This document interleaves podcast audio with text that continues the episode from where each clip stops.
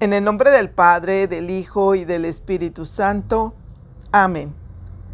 Lectura del Santo Evangelio según San Mateo. Gloria a ti, Señor Jesús.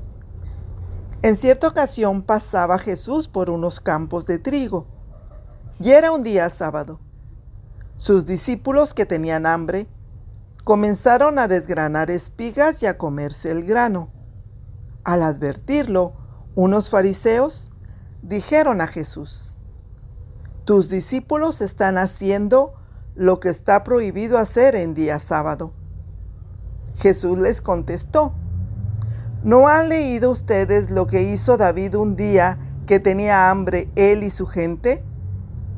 Pues entró en la casa de Dios y comieron los panes presentados que les estaban prohibidos tanto a él como a sus compañeros pues están reservados a los sacerdotes. ¿No han leído en la ley que los sacerdotes en el templo no observan el descanso y no hay culpa en ello? Yo se lo digo, ustedes tienen aquí algo más que el templo. Y si ustedes entendieran estas palabras, quiero misericordia, no sacrificios, ustedes no condenarían a quien está sin culpa. Además, el Hijo del Hombre es Señor del sábado.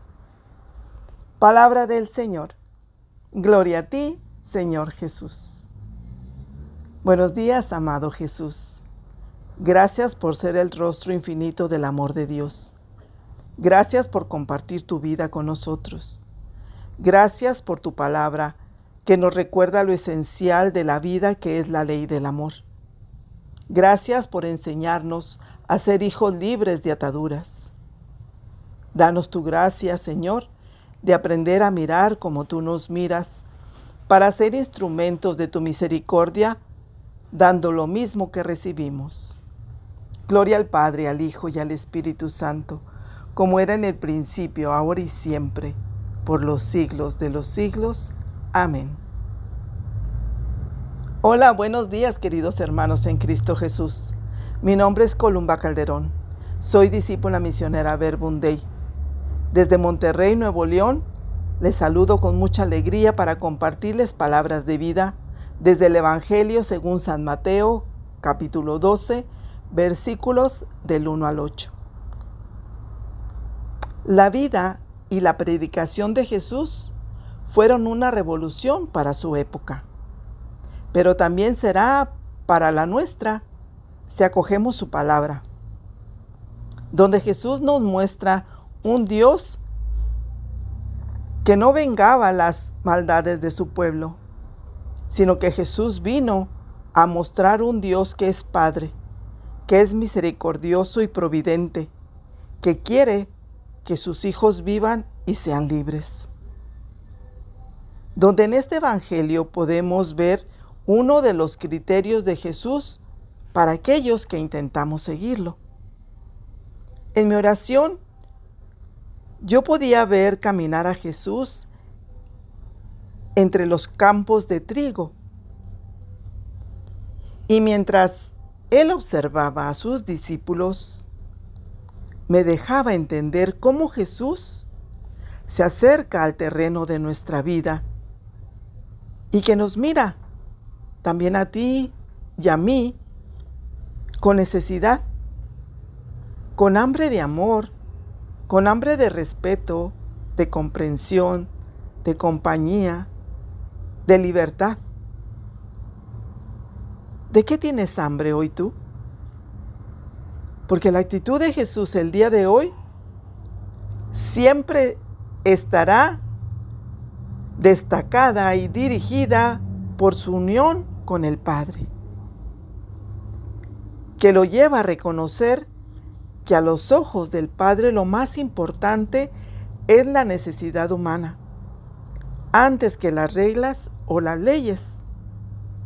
Para Jesús, sus discípulos son la imagen de su pueblo, que sufre, que está oprimido por los poderosos como ahora sucede con nuestra población indígena, que sufre, que está oprimida, que es despojada de sus tierras, que están marginados, violentados y que claman libertad, que claman respeto, apoyo.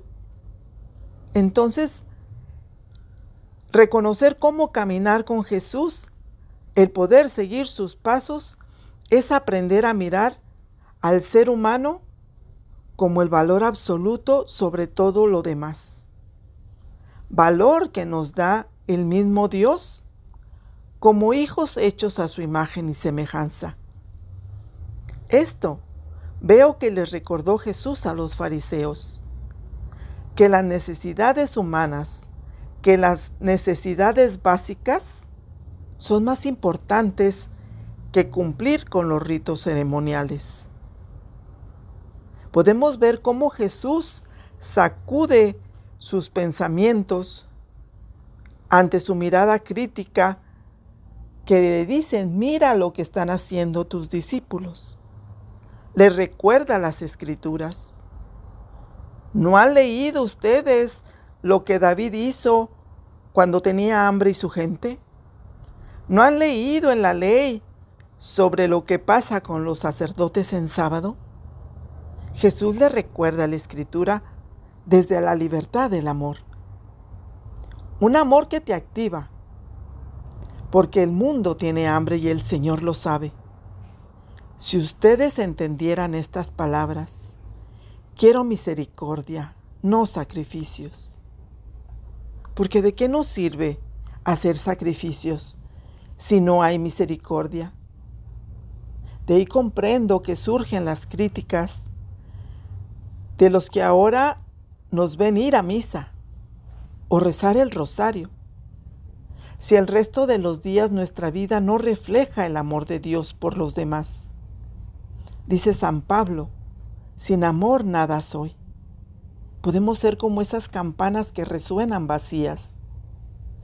Para Jesús, lo primordial era el bien y las necesidades del prójimo.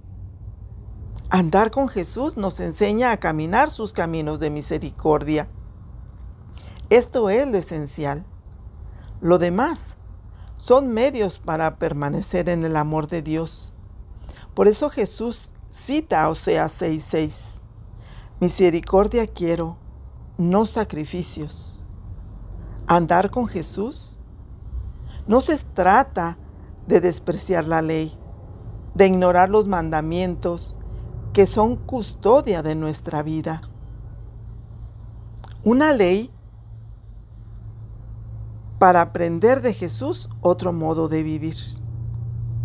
Jesús utiliza la escritura para el bien del hombre creado por el Padre que ama la vida de sus hijos, para que con Jesús aprendamos a vivir con toda libertad, donde el amor hacia el prójimo sea libre de condicionamientos. Dice el Papa Francisco, la misericordia es un modo de vivir y actuar para el prójimo, donde nos pide abrir los ojos para mirar las miserias del mundo, las heridas de tantos hermanos privados de la dignidad, escuchar su grito de auxilio para poder romper la barrera de la indiferencia. Nadie como Jesús para mostrarnos el rostro de la misericordia. Sus mandamientos, más que una imposición, más que una camisa de fuerza, son una verdadera forma de vida y libertad. En Juan 12:25 dice, el que aborrece su vida en este mundo, la gana para la eternidad. En este contexto, Jesús, junto al don de la libertad, nos regala también sus criterios para ponerlos en uso delante de cualquier situación de injusticia que esté enfrentando nuestro hermano. Jesús, ahora entiendo que por pura misericordia dejaste tu cielo. Siendo Dios te hiciste semejante a los hombres. Te enamoraste, te encarnaste, quisiste ser el te quiero del Padre. Nadie te detuvo nada te detuvo ni mi pecado. Viniste a la tierra para enseñarnos a comprender que aquí en medio de nosotros hay alguien más grande que el templo. Es decir, que entendía del Señor que nuestra dignidad proviene de quien nos habita. Dice San Pablo, ¿no saben que su cuerpo es templo del Espíritu Santo que han recibido de Dios? ¿Cómo trataríamos entonces al hermano si creyéramos esto? ¿Cómo sería si creyéramos que Dios está habitando en él? Gracias, Señor, por tus enseñanzas, donde no cabe excusa para criticar, para condenar, para profanar la vida de aquellos que ante tus ojos son dignos de perdón. Enséñanos, Señor, a querer también la misericordia, como tú la has tenido para con nosotros.